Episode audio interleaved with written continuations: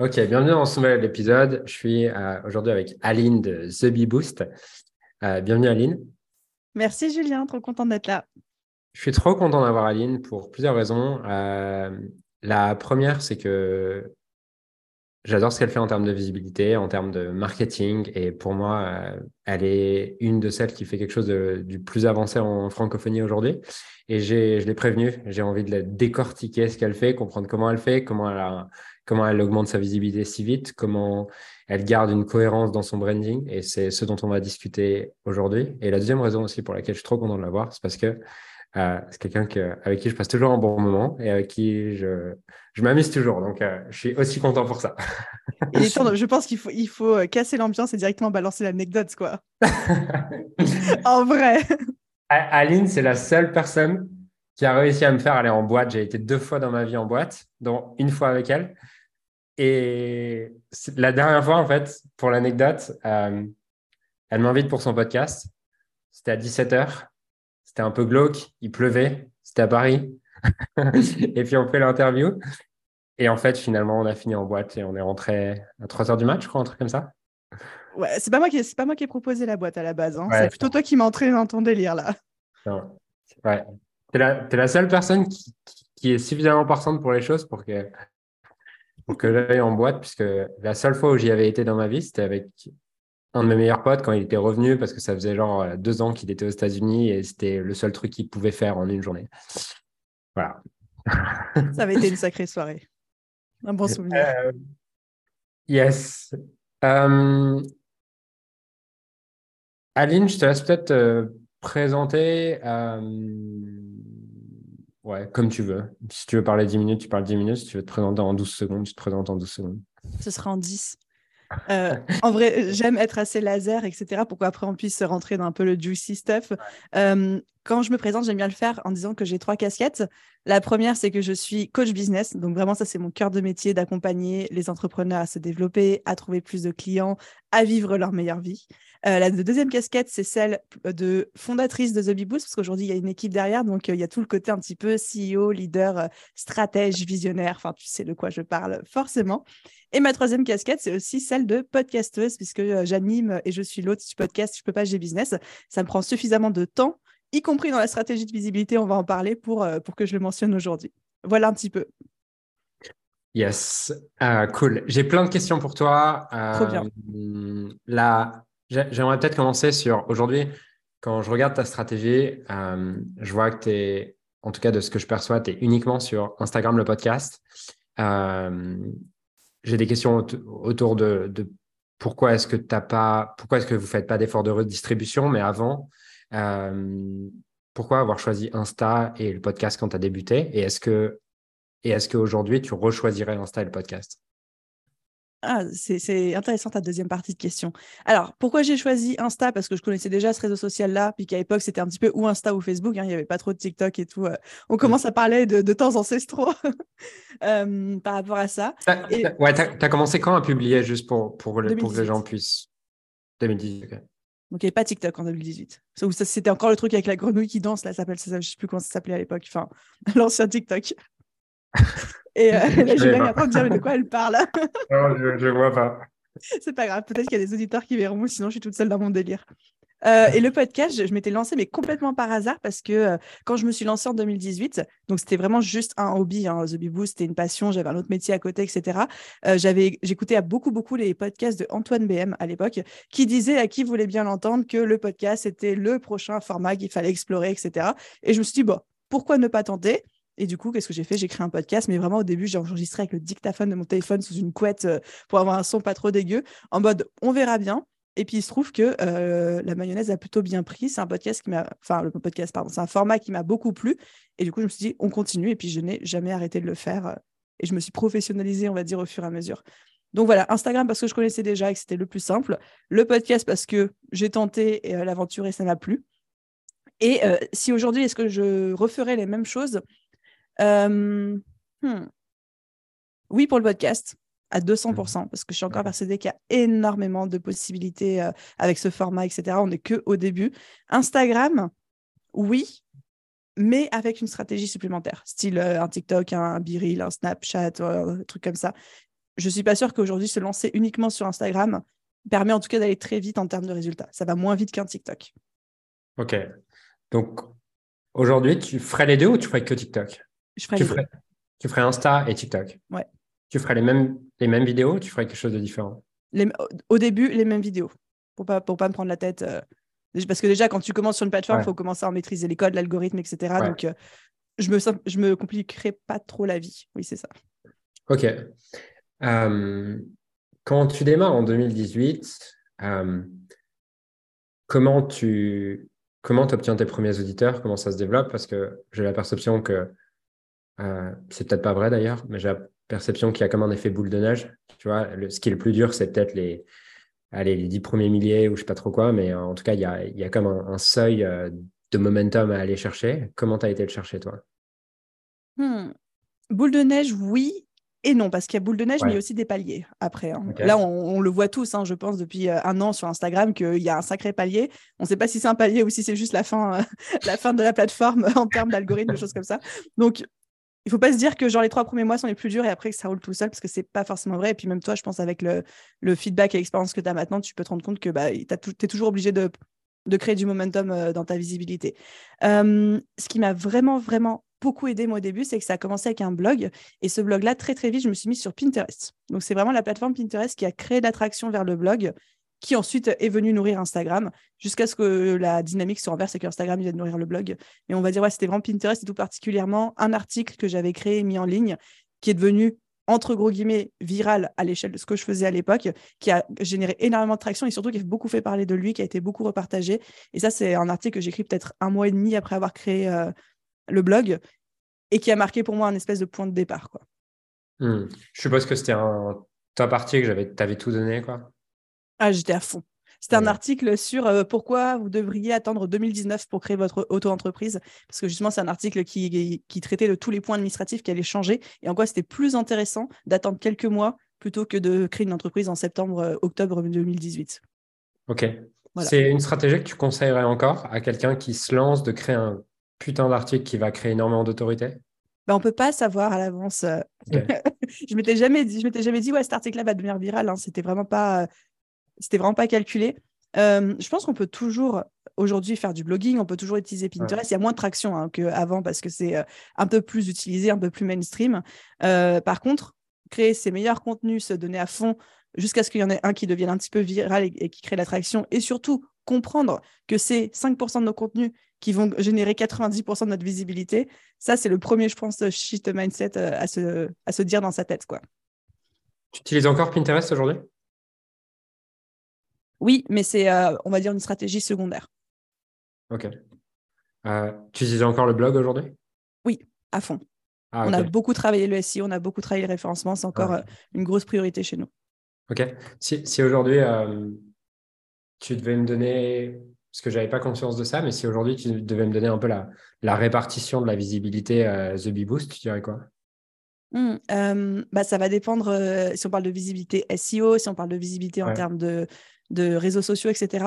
Je pense qu'aujourd'hui, à peu près à équivalence, il y a le podcast et Instagram. Des moments, le podcast est un peu plus visible, des fois, c'est un petit peu l'Instagram en fonction des contenus qui sont publiés. Juste en dessous, il y a le blog qui n'est pas très visible en termes de. Il n'est pas très partagé sur les réseaux sociaux, etc. Par contre, il y a un excellent référencement sur des requêtes clés qu'on a travaillé de manière consciente, etc.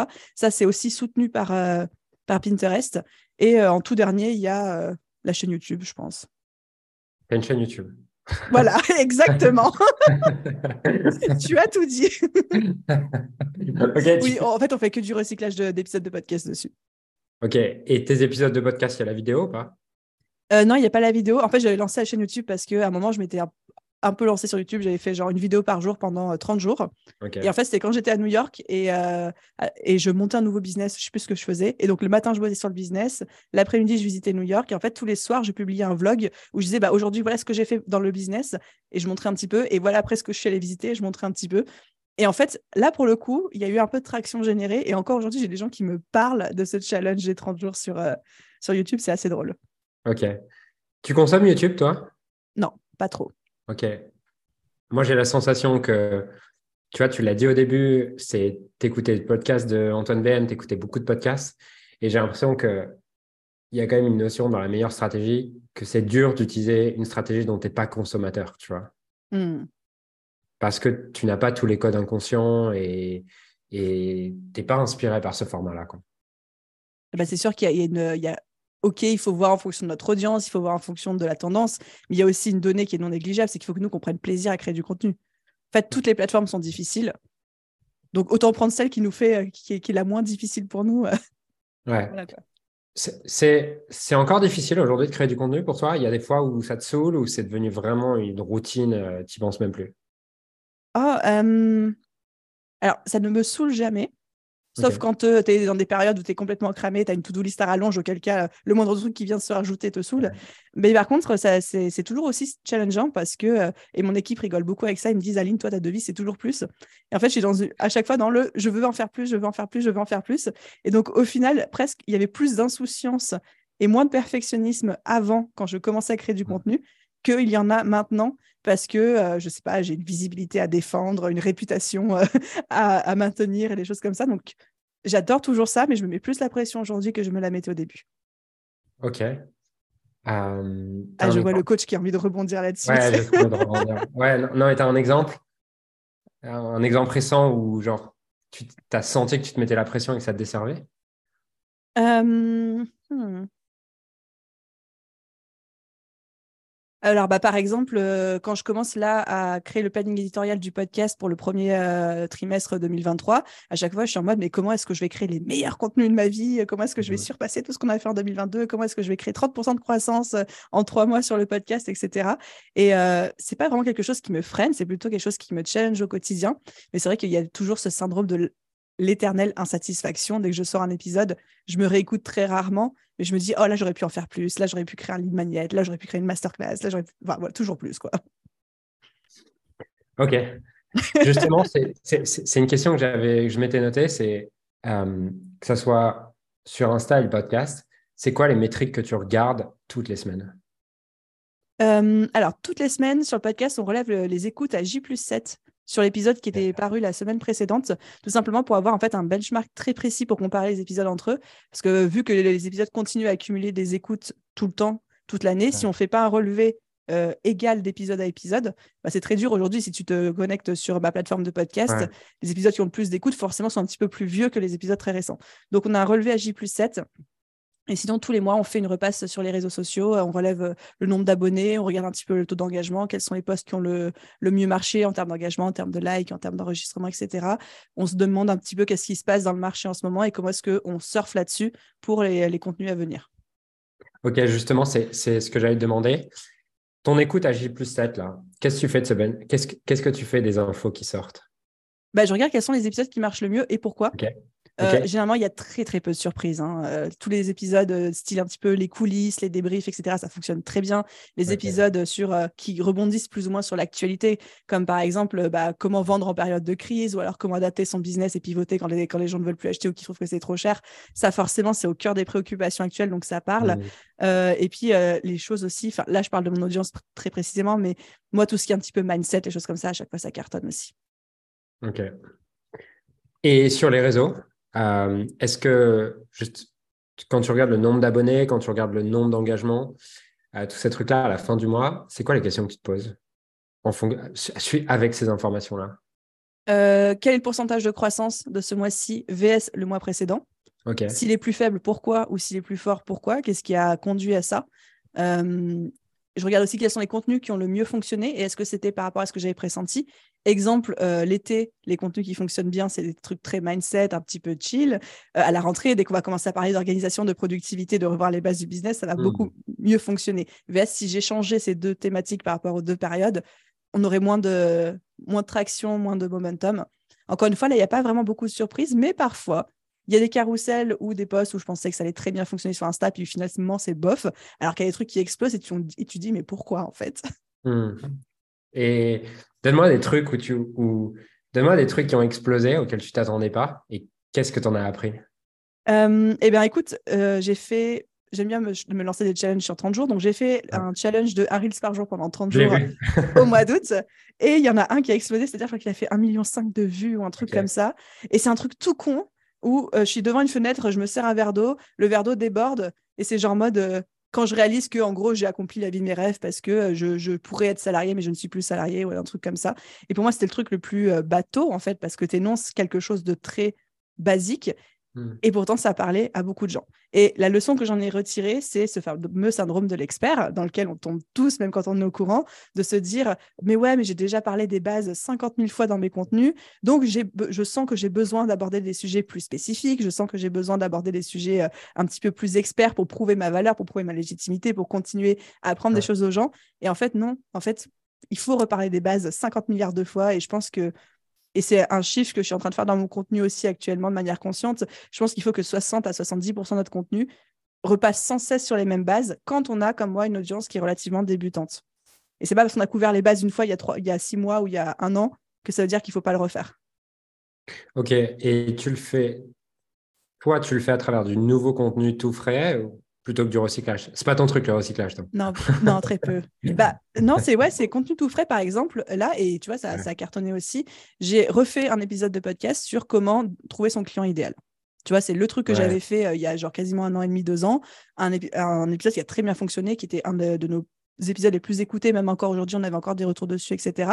Et bah, du coup, je l'ai remis euh, au goût du jour. L'épisode s'appelle euh, Comment déterminer son client idéal en 2022-2023. Et pareil, ça a cartonné, quoi. Donc, c'est pas parce qu'on a parlé déjà deux, trois, cinq, dix fois d'une chose qu'on se dit l'audience elle a compris parce que l'audience elle se renouvelle, l'audience elle n'est pas attentive, donc il faut vraiment euh, tout le temps revenir sur les basiques. Et à quel point est-ce que revenir sur les basiques c'est quelque chose que tu te forces à faire? Je te demande ça dans le sens où euh, moi je m'ennuie si je fais ça, tu vois. Hmm. Hmm. Alors je pense que ça dépend beaucoup de ton audience. Ouais moi, c'est quelque chose qui me change et qui m'excite beaucoup dans le sens où à chaque fois, je me dis, OK, comment est-ce que ce basique-là, je peux revenir dessus? Comment est-ce que je peux l'aborder, le dire d'une manière où je ne l'ai jamais dit, où je ne l'ai jamais abordé, pour parler à, une nouvelle cible d'une nouvelle manière, pour que les gens qui n'ont pas percuté les dix fois précédentes, ils percutent cette onzième fois? Et vraiment, à chaque fois, c'est c'est un challenge de comment je me renouvelle là-dessus, comment je rends ce truc sexy quand tout le monde en parle et quand moi j'en ai déjà parlé plein de fois. Et évidemment, ça t'empêche pas d'aller sur des, euh, d'autres sujets après, mais je pense que ça, c'est une grosse différence entre ton audience et la mienne.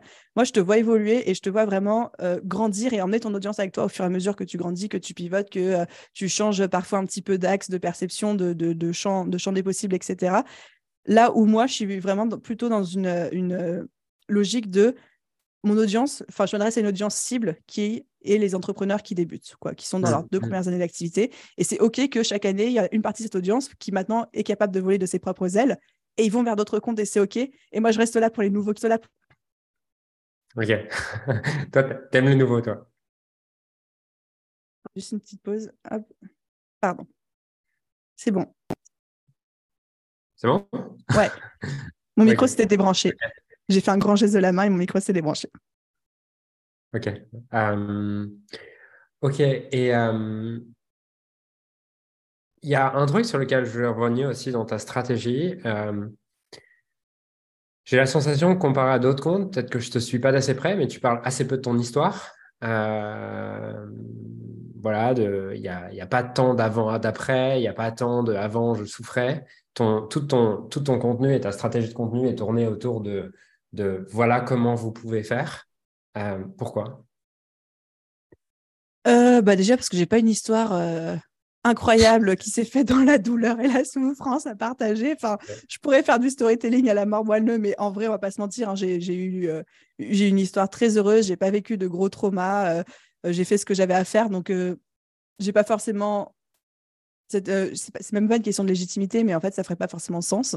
Je suis juste quelqu'un qui un jour a eu envie de faire quelque chose et qui sortit les doigts des fesses pour le faire, quoi. Voilà, clairement. Donc ça, c'est la première chose. Et la seconde, c'est qu'en fait, dès le début, quand je me suis lancée avec The Big Boost, c'était pour moi une volonté de ne pas m'appuyer sur le, le, storytelling, le personal branding trop, mais vraiment de dire, j'ai réussi à le faire et je vous montre comment j'ai fait. Et ça, ça a été un petit peu ma ligne directrice depuis le début. Et je suis restée là-dessus. Alors aujourd'hui, de temps en temps, je partage un petit peu plus de choses, personal branding. Et évidemment, à chaque fois, ça, ça, ça marche beaucoup. Mais c'est pas avec ça que je me sens le plus à l'aise. Ok. Il y a un truc sur lequel je voulais revenir, c'est, tu en as déjà donné quelques-unes euh, sur les, tes routines business. Tu vois, quand je dis routine business, c'est pas ton miracle morning, ça, ça je m'en fous.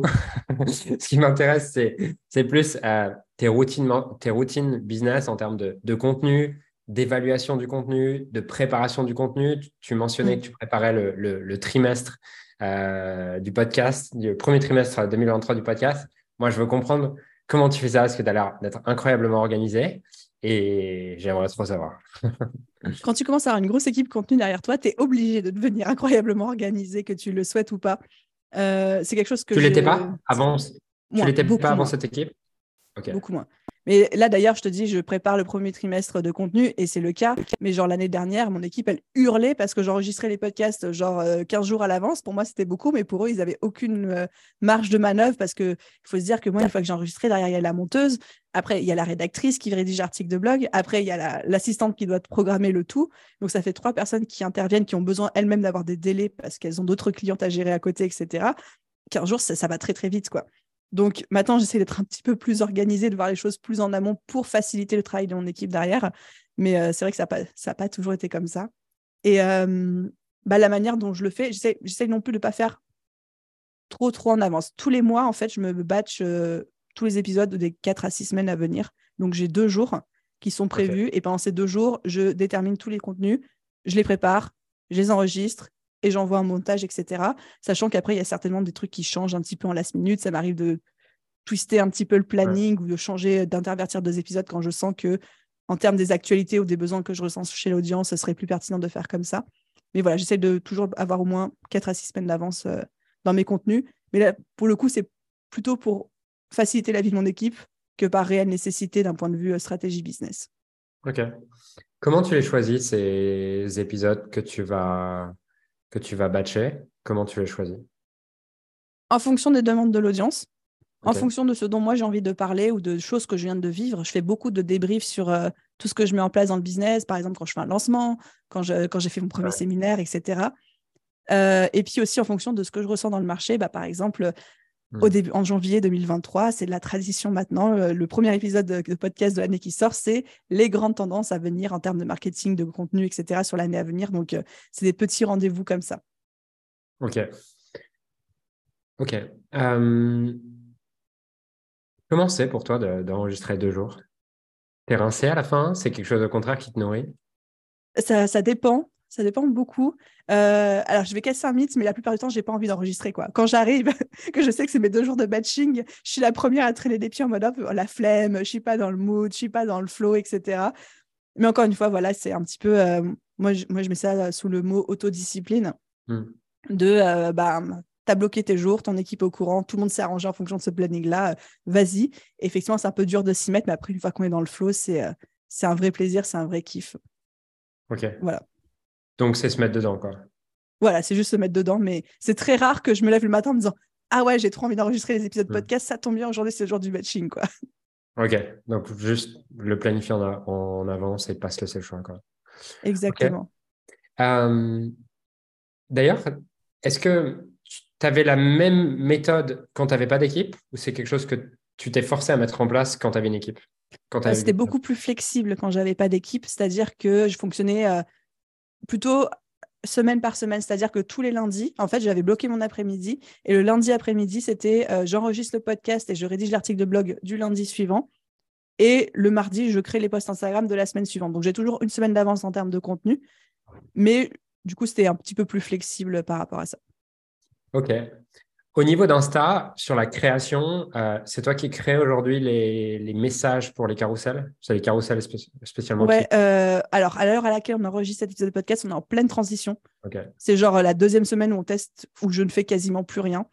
Et on est en train de recruter notre content manager aussi. Donc la vocation à long terme, c'est que je ne crée plus les contenus type qui sont pas des risques, genre les carousels, etc., que ce soit plus moi qui le fais, tout, qui le fasse, qui le fait, qui le fasse. Tout simplement parce que euh, je t'avoue, en toute honnêteté, euh, Instagram, ça fait genre un, peu plus de six mois que la création de contenu, ça me sort par les yeux. C'est-à-dire qu'il y a d'autres choses plus prioritaires, plus urgentes et plus excitantes pour moi dans le business, où je me, je me sentais ralentie par ça. Je, le faisais le dimanche après-midi parce que j'avais pas le temps de le faire euh, pendant le week-end. Donc pour moi, ça a été un, un grand shift à faire de me dire euh, cette plateforme qui est la plateforme historique, c'est plus moi qui vais créer le contenu euh, hmm. quotidien dessus, en dehors des Reels. Mais euh, voilà, on est en train d'opérer cette transition actuellement. C'est quoi ce truc plus prioritaire, plus excitant? Bah, La création de nouvelles offres, le, management d'une équipe, parce que c'est, on va pas, on va pas se mentir, ça prend du temps hein, de manager une équipe. Mmh le fait, bah, par exemple, de rencontrer des personnes, d'échanger euh, avec elles, comme on est en train de faire toi et moi. Le fait aussi d'avoir renoncé à des semaines de 90 heures pour les transformer en semaines de 40 heures. Donc j'ai l'impression de faire un mi-temps thérapeutique, mais du coup, il faut bien enlever des tâches dans ce planning, tu vois. voilà. Ok. Sur Insta, bon, jusqu'à maintenant, c'est pareil, tu, tu, tu batchais. Du coup, tu avais gardé cette fréquence de une fois par une, une après-midi par semaine? Oui, en fait, je batchais, mais c'était semaine par semaine. Vu que j'étais toute seule sur la création de contenu, j'avais pas l'équipe qui intervenait dedans, donc c'était beaucoup plus flexible pour moi. Donc généralement, le dimanche après-midi, je faisais tous les posts de la semaine. mais c'était un dimanche après-midi, quoi. Pourquoi tu rigoles? Je, je, rigole parce que, parce que, parce que dimanche après-midi, quoi. bah oui, mais oui, c'est un vrai problème, je suis d'accord avec toi. Ah, c'est ça qui me fait rire. Euh, il y a un truc que je me demandais.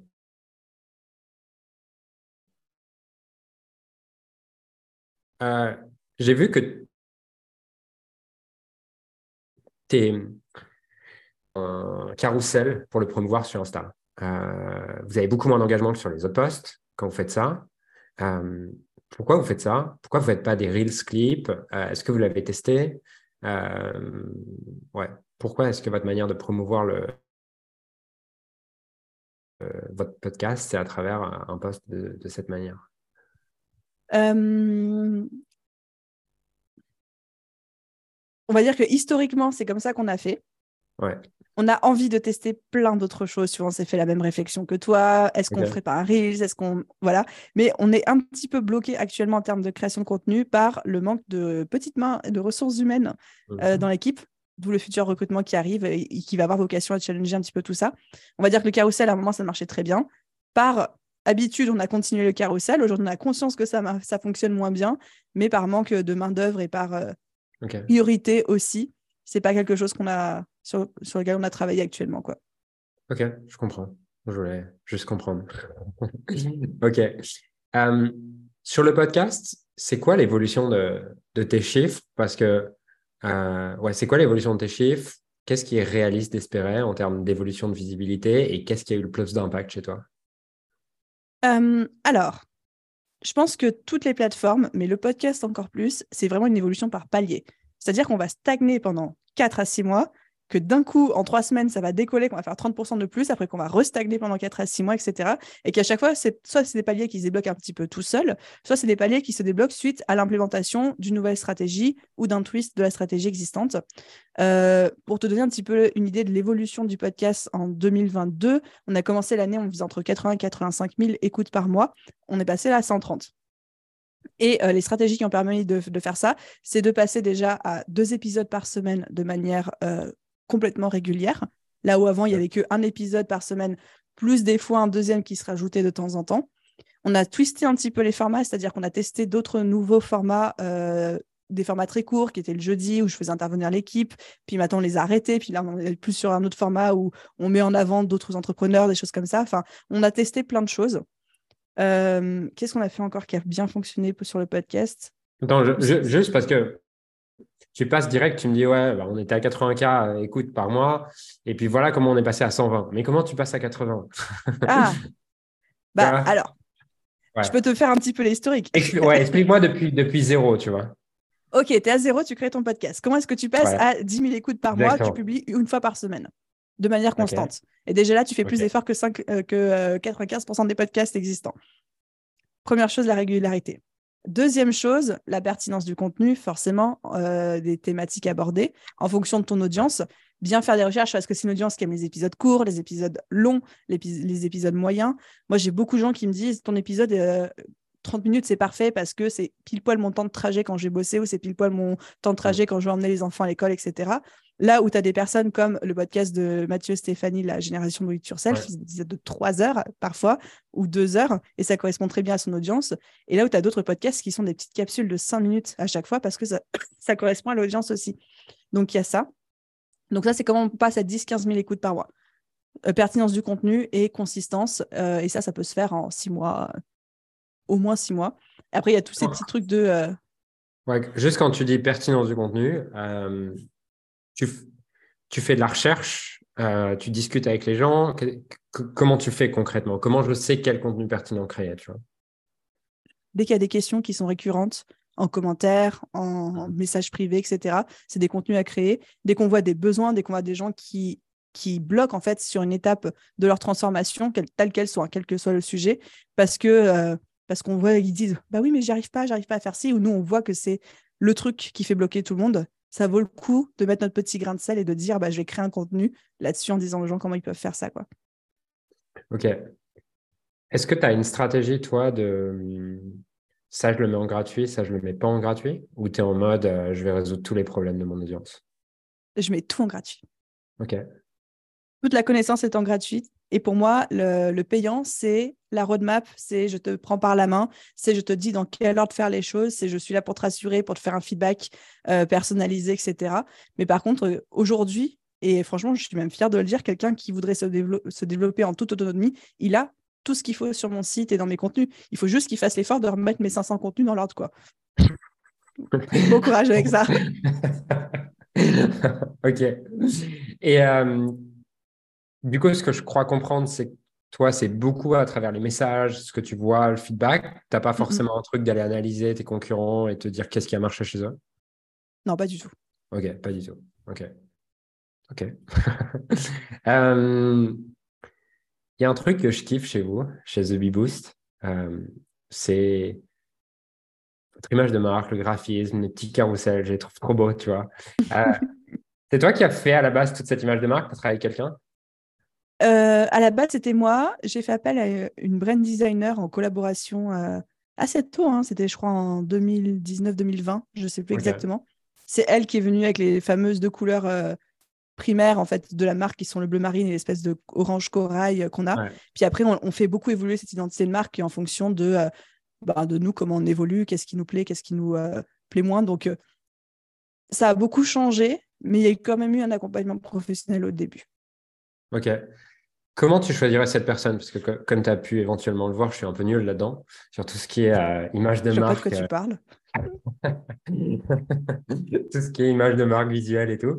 Comment, quel conseil tu me donnerais si je devais choisir, euh, si je devais en tout cas travailler sur un temps avec cette personne, comment je la choisis? Parce que j'ai l'impression dans, dans l'image de marque, tu as tout, tu vois. Tu as, des gens qui, tout le monde te parle de brand, mais j'ai l'impression que tout le monde a des approches différentes. Je ne sais pas comment je choisis cette personne, tu vois.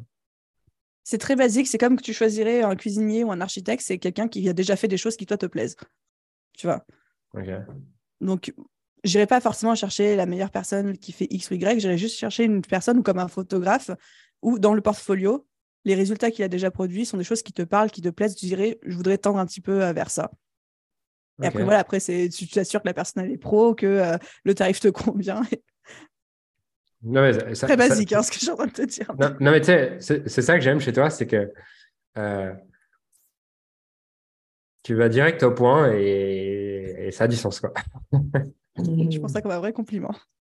Non, mais vraiment, genre, tu sais, ça paraît, ça paraît basique parce que toi, tu le maîtrises, mais moi, c'est un monde pour moi de, de, de, de, faire ça. Et je pense que d'ailleurs, tu vois que quelqu'un maîtrise quelque chose quand il est capable de te l'expliquer très simplement. Euh, Ok. Euh, donc, je vais aller trouver quelqu'un qui a, un portfolio. Euh, c'est quoi l'évolution que tu vois dans le contenu, dans la visibilité? Qu'est-ce que tu fais aujourd'hui sur lequel les gens, s'ils te regardent, ils te disent Bon, bah, je vais modéliser ce qu'elle fait euh, je vais faire comme ça. Mais en fait, tu le, tu le conseillerais pas, tu vois? Je sais pas si ma question est claire, tu vois? Ouais, si la question est, claire, elle, est super pertinente d'ailleurs. Je pense que actuellement, là maintenant, tout de suite, je déconseillerais quelqu'un de, de, copier ma stratégie de contenu parce qu'on est sur une période de gros plateau depuis six mois à peu près, euh, où je sais qu'on n'est pas à 100% de nos efforts et de ce qu'on pourrait faire. Mais parce qu'en en fait, on a priorisé plein d'autres choses en termes d'offres, en, termes de structuration business. Et en fait, j'ai conscience qu'aujourd'hui, ma stratégie de contenu n'est plus pertinente à 100% par rapport aux nouvelles tendances, par rapport aux nouveaux marchés, etc. Elle continue de fonctionner parce qu'on bénéficie de l'énorme momentum et visibilité que, euh, que, que, je construis depuis trois ans. Mais si on devait se lancer, enfin, si quelqu'un devait se lancer en copiant ce que je faisais aujourd'hui, ça ne fonctionnerait pas et moi, j'ai conscience qu'il faut aussi que les choses bougent très, très vite de mon côté si je veux pas euh, devenir obsolète dans trois mois. Quoi. Donc, c'est aussi, pour ça que, que, je suis en train de recruter. Ça répond à ta question? Ouais, ça répond à la question. Donc, si je te. Euh, Donc, me copiez pas, quoi. c'est pas une bonne idée. Ouais, ok. Et du coup, si je te donne. Euh, je te donne une, équipe artistique de, de Apple. Je te, je, te, je te mets à disposition l'équipe artistique et créative de Apple. Euh, je te donne 10 millions d'euros et tu as tout le temps du monde. Euh, tu dois redesigner la stratégie parfaite pour, euh, pour ton développement en 2023. Explique-moi ce que tu fais. Ah, je ferais trop de choses, mais même sur les 10 millions d'euros, il hein, n'y a pas besoin de ça, je sais déjà exactement et tout. Mais on va, on va, dire qu'il y a 10 millions d'euros parce que c'est encore plus fun. déjà, je me débrouillerai pour être sur toutes les plateformes en même temps, sans faire de recyclage de contenu en ayant vraiment des approches très spécifiques par plateforme. On peut, par exemple, un Reels le recycler. Euh, Quand tu dis toutes les plateformes, juste, t'inclus quoi? Podcast, YouTube, blog, TikTok, Instagram, Facebook, Twitter, Snapchat. J'ai pas dit Biril, hein, j'aurais pu dire ça aussi. C'est que moi, j'ai découvert Biril, genre il y a, il y a trois jours, j'ai appris que ça existait, mais. c'est pas encore très utilisé. Moi, c'est une plateforme que je continue à observer du coin de l'œil parce que j'ai le pressentiment que ça pourrait nous faire euh, une TikTok move euh, du jour au lendemain. Ok. Euh, ok, donc tu créerais sur toutes les plateformes des contenus différents. Quasiment. Quasiment. ce que je ferais, donc Instagram, je mettrais une grosse partie de Reels, y compris là pour le coup que je recyclerai sur TikTok et en short sur YouTube avec une stratégie qui mélangerait 70% de contenu style. Euh, c'est un petit peu ces, ces, ces, reels qu'on voit beaucoup, ou des gens qui expliquent, en fait, qui donnent du contenu sur des vidéos très courtes, où il y a déjà il y a des sous-titres qui vont assez vite, il y a des petits montages avec des vidéos qui viennent s'incruster, des choses comme ça. Ça, ça marche très bien en ce moment. Euh, j'aimerais en faire plus, j'ai pas le temps, ça va être mis en place, etc. Donc, je fais 70% de ça, 30% de trucs un petit peu plus humoristiques ou inspirationnels, etc., comme euh, on pouvait en voir beaucoup maintenant, parce que ça contribue aussi beaucoup à la visibilité, à être découvert par de nouvelles personnes, à les inspirer, etc. Donc ça serait Instagram. beaucoup de reels, encore un peu des carousels parce que ça fonctionne quand même très très bien. Et c'est pour le coup, c'est des contenus qui sont qui, qui durent beaucoup plus longtemps euh, dans le temps. Beaucoup de stories aussi, ça, ça fonctionne excessivement bien. Ensuite, YouTube, je créerai un format spécial sur YouTube. Je traiterai YouTube. Oh, j'ai pas dit Twitch. J'aimerais trop aller sur Twitch aussi. je créerai un format spécial pour YouTube, potentiellement aussi pour Twitch, avec vraiment quelque chose de quasiment euh, médiatique, télévisé, genre un documentaire ou une série, où vraiment, tu n'es pas dans de la création de contenu éducatif comme on pourrait faire dans nos secteurs, mais vraiment j'ai pas envie de te spoiler mes idées, mais vraiment un truc, euh, genre limite ta chaîne YouTube, elle devient connue pour ça, mais elle n'est pas représentative de l'ensemble de ton business, elle est juste représentative de tes valeurs, de ta marque, et ça crée une traction, comme un espèce de documentaire, ou ça peut être, ça peut être plein de choses. Faites travailler votre imagination. Twitter, j'aurais quelqu'un de l'équipe qui tweet H24, tout ce qui est la veille, etc. Là, c'est plutôt par rapport au. Oh, j'ai pas cité LinkedIn non plus. Là, c'était plutôt par rapport euh, aux collègues ou choses comme ça. Snapchat, ça reste pour capter une audience un petit peu plus jeune et surtout pour partager vraiment beaucoup plus euh, le quotidien. Mais là, on peut recycler aussi un petit peu tout ce qui est stories, Insta, etc. Le podcast, là, pour le coup, on est sur du 100% éducatif. Le blog, je resterai sur le système de je prends mes podcasts, je les transforme en articles, mais des articles qui sont optimisés SEO, donc qui ne sont pas juste des mmh. retranscriptions de ce que je suis en train de dire dans mon podcast. Ça, c'est déjà la stratégie qu'on a qui marche très, très bien. Ouais, j'ai fait un bon tour là, je crois. Ça va, ça va. je pourrais continuer sur Twitch et LinkedIn, mais on va s'arrêter là. Ok, maintenant, euh, je t'enlève ces 10 millions. Euh, je t'enlève toute cette équipe. Allez, je te laisse. Euh, je te laisse peut-être 4 personnes. Ah ouais, quel et, je te laisse un et je te laisse un budget de 10 000 euros par mois pour payer ces quatre personnes et pour faire un peu tout, qu'est-ce que tu ferais? Euh, La même chose, mais plus lentement. ok, ok. Tu ferais donc tu ferais quand même YouTube en format spécial, tu ferais quand même un peu d'Insta. Ok. Ouais, ouais. Si vraiment on est focus création de contenu. Mais en fait, de toute façon, il n'y a, pas de, a pas de secret. Hein. La stratégie que je viens de te dire, c'est la stratégie que moi, je compte implémenter dans les prochains mois euh, avec The Boost. C'est aussi pour ça qu'on est en train de recruter. Alors, ça va se faire beaucoup plus lentement que ce que je t'ai énoncé, bah, parce que euh, y aura trois personnes avec moi, pas quatre, pas dix, il n'y aura pas dix millions non plus. Mais voilà quoi. Ok. Euh, qu'est-ce que tu perçois obsolète dans ta stratégie?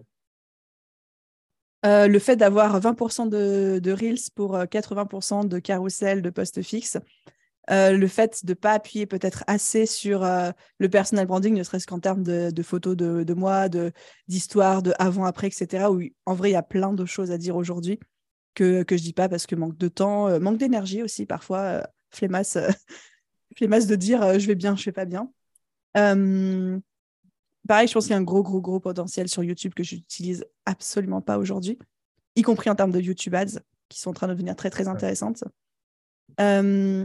Et là, c'est très, très personnel, mais je pense qu'il y a aussi une grosse partie euh, chez The Bee Boost sur euh, moi, la manière dont je parle, la manière dont je communique, mon énergie aux gens, etc., qui aujourd'hui passe à travers le podcast, mais tu vois, qui pourrait, euh, qui pourrait exister sur, je sais pas, un show sur Twitch ou un truc comme ça. Enfin, on pourrait me voir plus, quoi.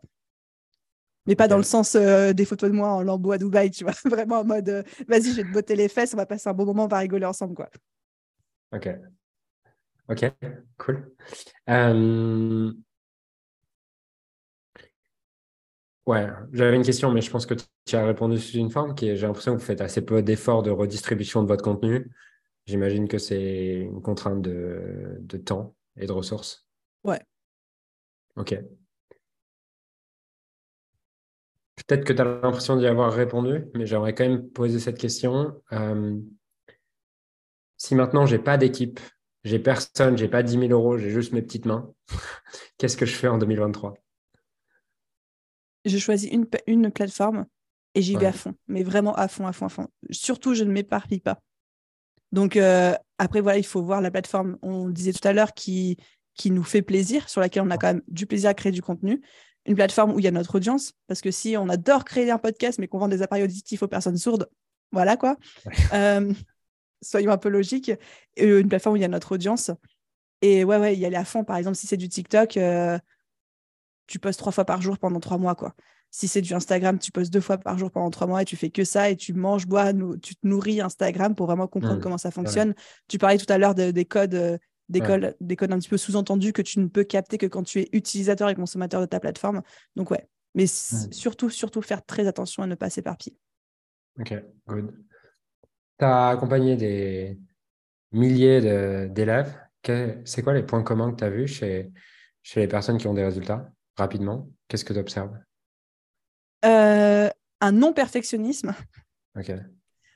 Vraiment, le mieux vaut fait que parfait. Euh, c'est des gens qui. En fait, ceux qui réussissent, c'est pas les gens qui savent plus, c'est pas les gens qui font mieux, c'est juste les gens qui font tout court et qui le font avec euh, de la consistance et avec de la persévérance. c'est quand même des gens qui, tu sens qu'ils ont envie, quoi. Tu sens qu'ils se sortent les doigts des fesses, tu sens qu'ils ils, se donnent à fond et qu'ils ont envie de progresser. Des gens qui savent se remettre en question aussi. Ok, ça, ça marche pas, qu'est-ce que je fais? Et pas juste, euh, oh bah zut, ça marche pas, l'algorithme ne m'aime pas, ou c'est parce que je suis nulle, ou c'est parce que euh, machin chose a, fait, a dit tel truc, etc. Mmh. et aussi, on va pas se mentir, hein, c'est les personnes qui arrivent avec déjà une, une connaissance soit innée, soit apprise des codes du marketing, des codes de la communication, du digital, etc. Euh, on va, enfin, quelqu'un qui maîtrise en fait tous ces, par exemple, ces formats de short vidéo qui sont les Reels, TikTok, euh, YouTube Short, etc., qui comprennent les codes, qui comprennent pourquoi est-ce que les sous-titres vont très vite, pourquoi est-ce qu'il y a sans cesse euh, des interruptions en termes d'incrustation d'images, etc., et qui maîtrisent ça inconsciemment ou pas, c'est des gens qui ont beaucoup plus de facilité à se développer, à se faire connaître. Ok. Comment tu speed up de, comment tu speed up le process, tu vois? Si, si tu as quelqu'un, il n'a pas ça, euh, ça serait quoi les conseils que tu as pour speed up le process? Ah, Il y a deux approches, je pense. Soit tu recrutes quelqu'un qui sait faire pour toi, clairement. Soit euh, tu te dis, OK, moi, sur, sur quel truc je me sens quelques facilités de départ plus que les autres? Et on a tous des facilités de départ un petit peu plus élevées que les autres sur certains aspects ou certaines plateformes. Et j'y vais à fond, quoi comme on disait tout à l'heure. Ok. C'est quoi les trucs sur lesquels tu as mis tant énergie, effort, sur lesquels tu te dis avec le recul, j'ai vraiment perdu mon temps. Si c'était à refaire, jamais je referais ça. Hmm.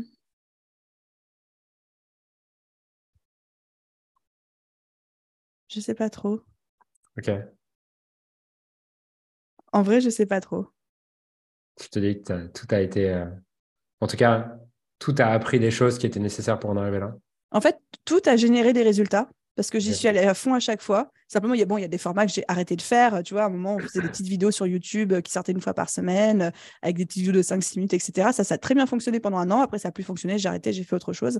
Mais alors, il y a certainement des, exemples, hein, mais euh, là, comme ça, j'en vois pas. Pourquoi tout a fonctionné? Comment t'expliques que, que tout ce que tu as fait a fonctionné? Dit, comme ça, ça- c'est tellement prétentieux. Non, mais je- je- moi, j'ai. Alors, j'ai euh, j'ai deux hypothèses, mais j'aimerais bien avoir ton avis. Euh, Je te ok. dirai mes deux hypothèses après. Je pense qu'il y a deux facteurs. Un premier facteur temps, c'est-à-dire que non seulement j'ai donné le temps aux choses de produire des résultats, et en même temps, été capable de les arrêter au bon moment. C'est-à-dire avant que on arrive à ce point de ça me prend trop de temps, ton énergie, ça ne génère pas de résultats. Donc ça, ça va dépendre de la plateforme, ça va dépendre de la stratégie, mais généralement, il faut donner au moins un à deux mois à, des nouvelles plateformes ou des nouvelles stratégies pour produire des résultats. C'est-à-dire pas s'arrêter au bout de 15 jours parce que ça ne fonctionne pas et qu'on n'est pas content. Et en même temps, être suffisamment malin pour voir que quand il y a un déclin, c'est le moment d'arrêter de passer à autre chose parce qu'on se sent plus aligné ou que les résultats, on sent qu'ils sont en chute libre. Donc ça, c'est le premier facteur temps. Et le deuxième facteur, on en a parlé, c'est le facteur euh, implication et énergie. C'est-à-dire que moi, j'ai un, un caractère où quand je commence quelque chose, je vais manger, boire, respirer cette chose-là. Je vais lire tous les contenus, tous les bouquins en deux semaines qui sont sur le sujet-là. Et je vais y aller à fond jusqu'à ce que je maîtrise le truc. quoi. Ouais. Et ça, je pense que ça aide énormément aussi à produire des résultats de manière assez, euh, assez rapide. Ok. Tu veux mes deux hypothèses ou pas? Bah oui, avec plaisir. Ok. Euh, je pense que sur la deuxième, j'avais une vision assez proche de celle-ci, dans le sens où, effectivement, j'ai l'impression que, que quand tu t'apprêtes à te lancer quelque part, tu regardes tout ce que tu peux regarder pour, euh, pour être sûr d'être en corrélation avec ce qui marche déjà. Euh, tu es très bonne dans la modélisation et l'adaptation de modéliser ce qui marche déjà. Euh, et il y a un deuxième truc qu'à mon avis, tu mentionnes pas parce que euh, tu n'en as pas conscience, mais moi, pour avoir quelques, quelques dessous, tu vois, et savoir comment tu fonctionnes, c'est la proximité et le temps que tu passes avec les gens de ton audience, en fait. Hmm. Parce que, vrai. parce que euh, tu me parlais du temps, tu vois, en off, euh, euh, que tu passais à répondre aux messages des gens, mais je crois que tu te rends pas compte que tout le monde n'est pas comme toi. Genre, moi, je, je, je... bah, j'ai pas répondu à un message sur ni à un commentaire depuis trois ans, tu vois. Mon petit cœur saigne. Comment? Ouais. et, et ça, je pense que c'est un avantage énorme sur ta compréhension justement de, de ce qui marche. Euh, D'ailleurs, euh, c'est toujours toi aujourd'hui qui réponds aux messages Insta ou tu as arrêté ça? Euh, Les messages privés, c'est toujours moi à 100%. Ok. Et les commentaires, c'est 10 à 20% moi et le reste, c'est l'équipe. Ok. Tu comptes euh, continuer? Parce que j'adore ça. Mais moi, ça me choque quand tu dis je veux faire de la création de contenu, mais je veux pas parler aux gens. Enfin, pour moi, l'un est très difficilement faisable sans l'autre. Alors, je sais qu'on est en business, qu'on a autre chose à faire de notre vie et tout, mais à un moment, quand on crée du contenu, c'est pour la joie de donner, de partager, etc. Mais du coup, il bah, faut bien récolter le feedback. Et, et quand les gens te font des compliments, c'est un super boost. Tu as envie de les écouter, de les entendre, de répondre. Non Non, je laisse en tout. non, mais non, moi, je fais mon contenu. euh, non. Ouais, genre vraiment. euh, Mais après, hein, enfin, j'ai beaucoup à apprendre de toi là-dessus. hein. Euh, C'est pour ça que je voulais te parler aujourd'hui. Non, mais je sais que j'ai beaucoup. Et puis, tu sais, je pense que c'est pas un hasard non plus si tu es mille fois meilleur que moi sur les réseaux sociaux, parce que dans les réseaux sociaux, il y a social, tu vois. Et euh, C'est une bonne donnée à souligner, ouais. non, c'est vrai. Et, euh, et la réalité, c'est que c'est que c'est que je suis pas ultra social, quoi. c'est que je suis beaucoup plus introverti que, que tu peux l'être. D'ailleurs, euh, est-ce que quelqu'un d'introverti, tu lui donnerais les mêmes conseils que tu viens de donner aujourd'hui? Hmm. Je pense que oui. Ok. Ouais, je pense que oui. Et d'ailleurs, juste pour rembobiner un tout petit peu sur ce que tu disais, parce que je sais que c'est quelque chose que tu m'as déjà entendu dire et tu m'avais fait le feedback en off aussi que c'était ça t'avait ça t'avait marqué. le fait de créer du contenu et de répondre aux gens de l'audience, etc. Donc, il y a le côté, bah oui, on est social, on partage, etc. Moi, je me suis jamais cachée aussi sur le fait que clairement, ça comble un besoin d'amour chez moi de créer du contenu et après de parler avec les gens autour de ce contenu-là. quoi. Donc, c'est quelque chose qui me nourrit au quotidien de manière saine, pas saine, toxique, pas toxique. Chacun imposera son analyse là-dessus. Un peu, hein. De quoi? Enfin, chacun va projeter ses jugements et peu, peu importe quoi, mais En tout cas, moi, c'est un truc, euh, ça, ça, me, ça me permet de m'épanouir et en plus, ça aide les gens. Donc, euh, tout le monde est gagnant euh, là-dedans. et est-ce que je conseillerais ça à quelqu'un d'introverti? Oui, en vrai, oui, parce que je trouve que créer du contenu quand on est introverti, c'est pas c'est pas quelque chose d'impossible. Encore plus aujourd'hui où créer du contenu, on est en ligne, on est, derrière nos ordinateurs. Euh, en plus, au début, quand on se lance, on n'a pas une grosse audience, donc on a des discussions assez privilégiées avec une petite poignée de personnes, mais ça aide énormément. Et moi, je sais que avant The Bee Boost, j'étais quelqu'un de un milliard de fois introverti. Pour plein de raisons. Et que c'est justement c'est cette création de contenu, c'est ce business, c'est ce lien avec l'audience qui m'a aidé alors aujourd'hui, les gens disent que je suis extravertie. La réponse est non, je ne suis toujours pas extravertie, mais en tout cas, avoir euh, plus d'aisance par rapport à ça. Et je pense qu'il y a aussi un processus de guérison dans la, dans la création de contenu qui peut être assez incroyable pour peu qu'on ose se lancer. Hmm. Moi, j'ai la sensation quand je crée du contenu, enfin, quand, quand, pas quand je crée du contenu, quand, quand je commence à m'engager un peu plus parce que, parce que j'ai passé une soirée avec toi et que tu m'as dit qu'il fallait que je m'engage plus avec l'audience, tu vois. que je, l'ai fait boire jusqu'à 4 heures du mat. non, je me dis, bon, allez, je vais répondre quand même parce qu'elle m'a dit qu'il fallait que je réponde plus aux gens. Euh, en fait, j'ai l'impression que je deviens, je deviens vite addict au truc et, euh, et que je n'arrive En fait, je crois que je ne suis pas sur Insta parce que si j'y suis, je deviens addict. Quand je dis je deviens addict, c'est que je vois, j'ai des cycles où je m'engage, je fais plus de stories et dans ces cycles-là, euh, je me lève le matin, la première chose que je, que je regarde, c'est est-ce que j'ai eu des réponses hier sur Insta, tu vois? Et je vois que derrière, dans la journée, ma capacité à créer des idées originales est drastiquement diminuée. Euh, est-ce que tu perçois ça aussi? Et comment tu gères ça? C'est compliqué de répondre euh, oui ou non à cette question-là parce qu'il y a la notion de fonctionnement personnel de chacun, tu vois, de comment on est. Il y a la notion de quand on a tendance à tomber, parce que je le suis aussi un petit peu comme ça, dans des cycles de, dépendance aux réseaux sociaux, le problème, c'est pas le réseau social. Le problème, c'est pourquoi est-ce qu'on tombe en dépendance? C'est la blessure qu'il y a derrière, tu vois. Donc, il y a un petit peu tout ça. Moi, je sais que j'ai tendance à être un petit peu comme toi, mais mon fonctionnement aujourd'hui, c'est que généralement, je passe de rien à tout. Et ensuite, dans un troisième temps seulement, il y a une espèce d'équilibre qui se crée. Donc, je suis passée de rien à tout sur Instagram en mode j'étais complètement dépendante d'Instagram. Et ça, ça a duré peut-être un an, un an et demi aujourd'hui, où je suis revenue à un équilibre beaucoup plus sain, où euh, c'est absolument pas la première chose que je fais euh, quand je me lève. Euh, est-ce que j'ai eu des réponses aux commentaires, etc. Ou c'est quelque chose qui toujours me nourrit, me procure du plaisir, mais dont je suis plus en mode est-ce que j'ai perdu des abonnés dans la nuit, est-ce que j'en ai, est-ce que j'en ai gagné, etc. Donc là, ça va plus être une réponse de il faut apprendre à se connaître. Et il faut aussi savoir parfois, je trouve, aller explorer ces extrêmes, en mmh. sachant très bien qu'avec le long terme, on va pouvoir se lisser et revenir à un équilibre. Tu vois? Mais s'autoriser à les taper au fond. ok. Tu as eu des. Est-ce que depuis 2018, tu as eu des périodes où tu as désinstallé Insta de ton téléphone? Non. Ok. Par contre, un mois après avoir installé Instagram, j'ai coupé toutes les notifications ouais. et je les ai jamais remises depuis. C'est-à-dire que je n'ai pas de notification Instagram euh, sur mon téléphone. Ok. J'ai jamais eu de notification non plus pour rien. Mais euh... ça m'étonne pas de toi. Vraiment. Mais euh... c'est vrai que, en fait, tu vois, aujourd'hui, j'ai. Euh, chaque année, je vis une période de 16 à 15 jours. Allez, même Ouais, ça dépend des années, mais on va dire entre 7 à 1 mois.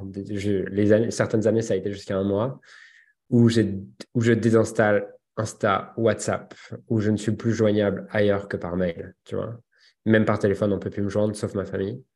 Et, euh, c'est, les moments où je suis le plus heureux de ma vie. Mais tu vois, à travers une, espèce de profonde joie qui qui est pas une joie de de, de putain, euh, j'ai reçu un message, j'ai fait des ventes, mon business se développe, une joie euh, profonde, tu vois, de, de, de l'enfant et tout ça.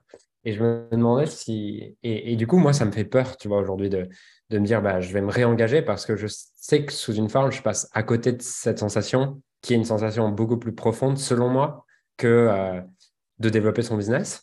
Et je pense que tu as déjà entendu des gens partager que tu es plus heureux sans réseau et tout. Est-ce que c'est des questions des fois que tu te poses? Est-ce que, est-ce que est-ce qu'avec mes réseaux, je suis pas en train de passer à côté de ma vie ou des trucs comme ça, tu vois?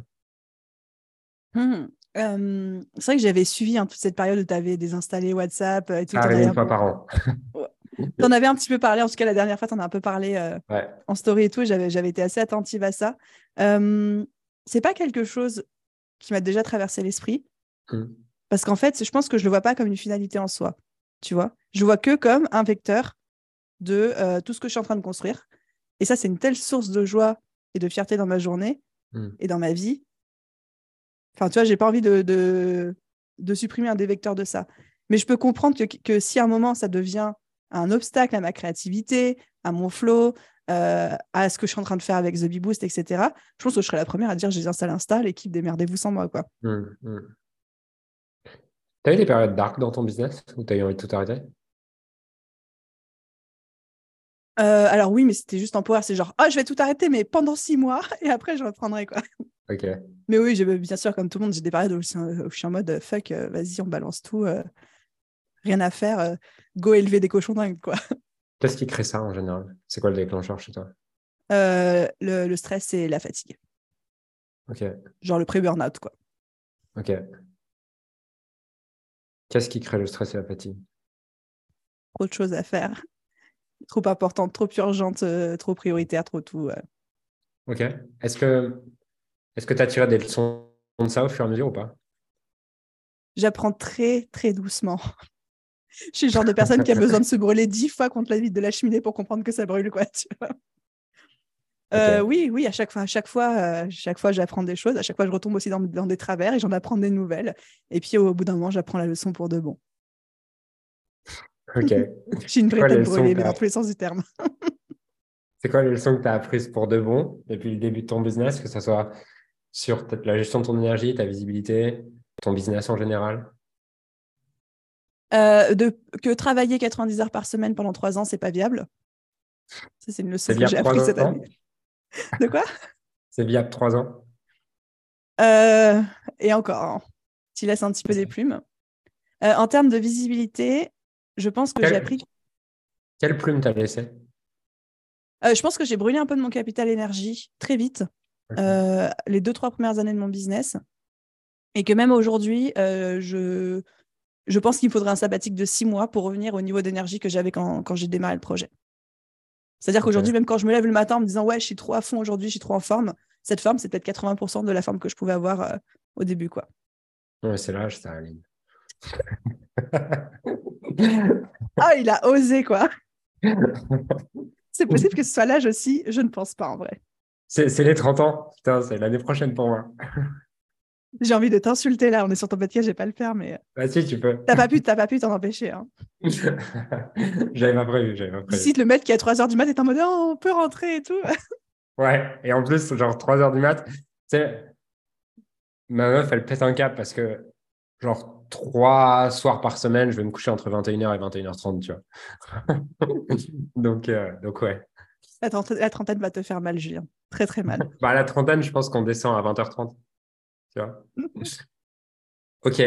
Et, euh, et je te, je te partage mon expérience là-dessus. Tu sais, je, pensais, ça ne veut pas dire que j'ai raison, hein, mais j'ai envie d'avoir cette discussion avec toi.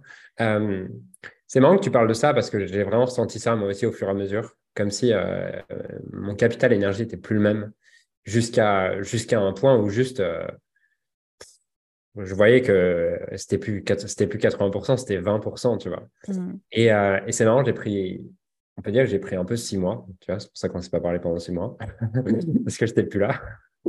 non, je, je, je, je, je, beaucoup moins de choses, mais, mais, euh, je vois que c'est comme si j'avais retrouvé ce capital, tu vois, d'avoir fait six mois de pause.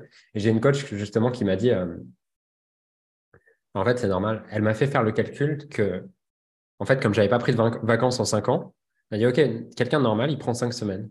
Donc, cinq fois cinq semaines, ça fait 25 semaines.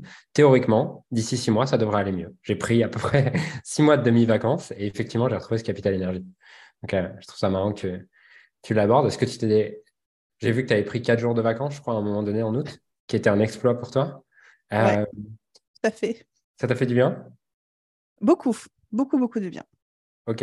Est-ce que tu en as replanifié ou tu t'es dit, bon, en fait, c'était une erreur, c'était une erreur de diagnostic, je n'en repositionne plus? Des vacances, pourquoi faire? Je pense que ta coach, elle a totalement raison. Et l'analyse que je me suis faite avec moi-même, c'est que on est tellement à fond dans nos business, on est tellement à fond dans nos projets qu'on a tendance à, chaque jour à travailler le maximum qu'on peut parce qu'on est passionné, qu'on veut y aller, euh, qu'on veut des résultats vite. Et en fait, je me suis fait cette réflexion avec moi-même que quand tu vas te coucher tous les soirs en ayant épuisé ton énergie de la journée, en fait, tu es déjà en train de grignoter ton capital. Mmh. De peut-être 1% mmh. par jour, tu vois, ou 0,1% par jour, mais mets ça à l'échelle de 5 ans, comme tu le disais, où en plus il n'y a pas de vacances, bah, tu grignotes ton mmh. capital pour de bon, quoi, tu vois. Enfin, c'est genre, c'est la clope qui, qui est en train de te cramer euh, petit alvéole pulmonaire par petit alvéole pulmonaire. Et au bout d'un moment, il t'a perdu un demi-poumon. Et euh... ne fumez pas, c'est mal. ouais, il y a, y a une phrase qui m'avait marqué dans un livre. Sûrement, elle m'avait marqué parce que j'étais incapable de la respecter. Euh, dans un livre Effortless de Greg McNone, le mec qui a écrit Essentialism. Et il disait Ne fais jamais un effort dont tu ne pourras pas récupérer demain dont, tu n'auras pas pleinement récupéré demain. Je me suis dit, waouh, c'est brillant et je trouve ça brillant tellement je suis mm. capable de le faire.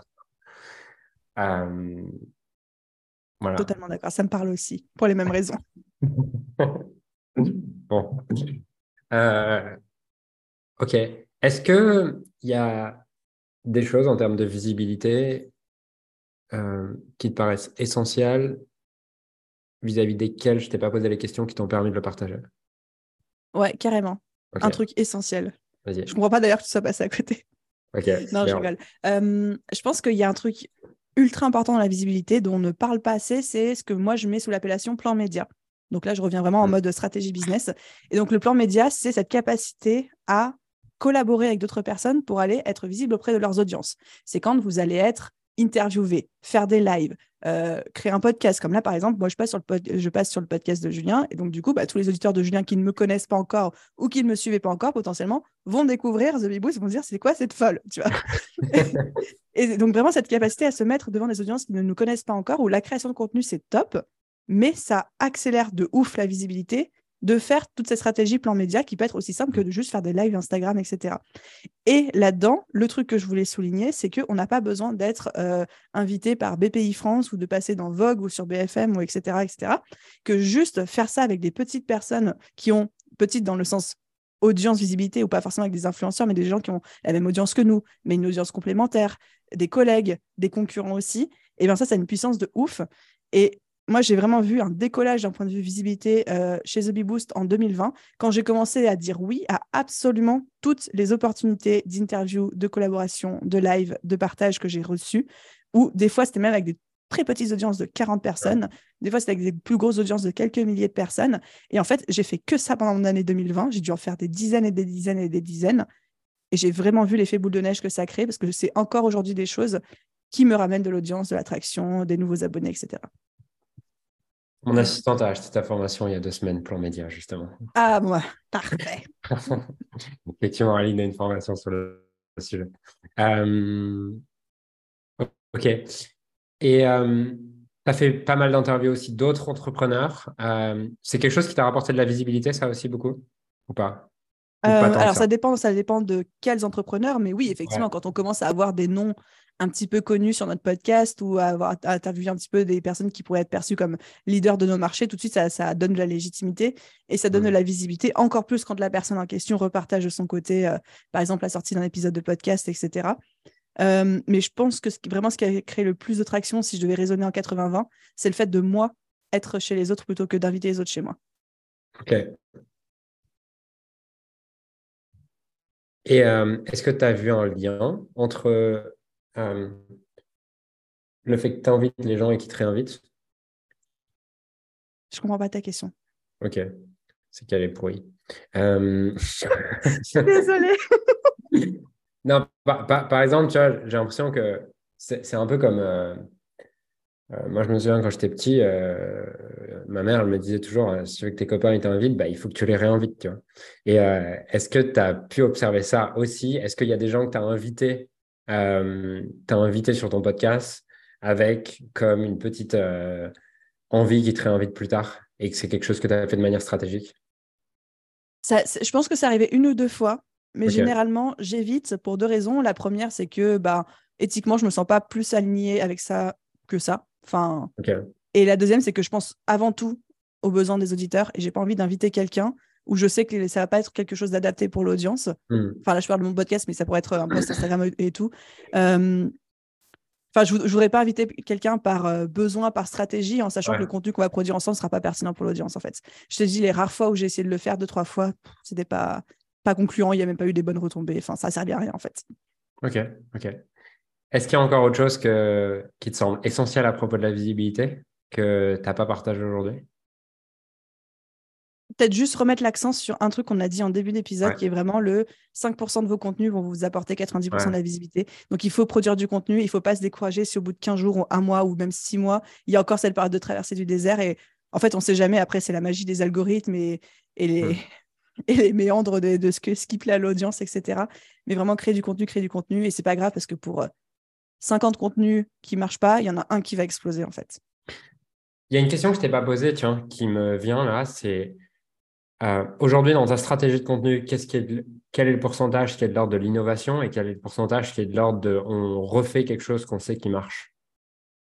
Je pense Hmm. qu'il y a, il y a la notion de format, il y a la notion aussi de, de contenu. Euh, tu vois, par exemple, tu me disais ton client idéal, si tu as vu qu'il marchait, bah, tu le refais. Ok, très bien. Euh, comment tu répartis cette, ça? En termes de thématique, je dirais qu'il y a 90% d'innovation et 10% de on refait ce qui marche. En termes de format, il y a euh, 80% de on fait ce qui marche et 10% d'innovation. ok. Ça, c'est ce que tu fais. Est-ce que si tu te posais, tu ferais toujours ça? Je pense que j'équilibrerais peut-être un tout petit peu plus. Peut-être qu'en termes de euh, thématique, je ferais plus du 30-70, 30% de, re- de recyclage ou de remise à neuf de quelque chose de déjà créé et euh, 70% d'innovation. Ok. Et euh, pareil, euh, sur du 30-70 euh, dans l'autre sens pour les formats. Ok. Cool. Parfait. Merci beaucoup, euh, Aline. Est-ce qu'il y a des choses qui étaient, que tu avais envie de partager, qu'on n'a pas partagé des, des trucs en plus que tu as envie de dire? Où est-ce, où est-ce qu'on a fait le tour? On a- je pense qu'on a fait un grand, grand tour, mais vraiment un grand merci, Julien, pour cet échange, parce que j'adore et la pertinence de tes questions, comme d'hab, hein, de toute façon, euh, c'était top. euh, j'ai kiffé, les- j'ai kiffé l'interview et j'espère que les auditeurs euh, auront retiré beaucoup de valeur aussi. Bon, cette fois-ci, on est à 500 km, donc on pourra pas, on pourra pas finir en boîte cette nuit, mais, mais. L'intention y est. L'intention y est, exactement. Merci beaucoup, Aline. Où est-ce que, où est-ce qu'on te retrouve le, où est-ce qu'on te retrouve? Je pense qu'on en a parlé tout le truc, mais la tradition veut bien que, que tu nous pro- que tu nous promeuses ce que tu as envie de nous promouvoir à la fin de ton à la fin de l'épisode. Donc, euh, dis-moi ce que tu veux promouvoir. Bah alors, pas encore Twitch, du coup. Non, non, le plus simple, euh, surtout si il si, euh, y a besoin de me laisser un petit message ou d'avoir un retour de ma part, c'est vraiment Instagram, un petit message privé. Si, et puis, si jamais euh, vous avez essayé de m'envoyer un message et puis que vous vous êtes senti seul et que vous cherchez quelqu'un à qui parler, ben, envoyez plutôt des messages à Aline quand, quand, quand je réponds pas si vous suivez mon podcast. Puisque... Ou alors envoyer plein de messages à Julien en disant vas-y, réponds, c'est mieux. voilà, Aline répond à tous les messages. Cool. Merci beaucoup, Aline. Et je te dis à très vite.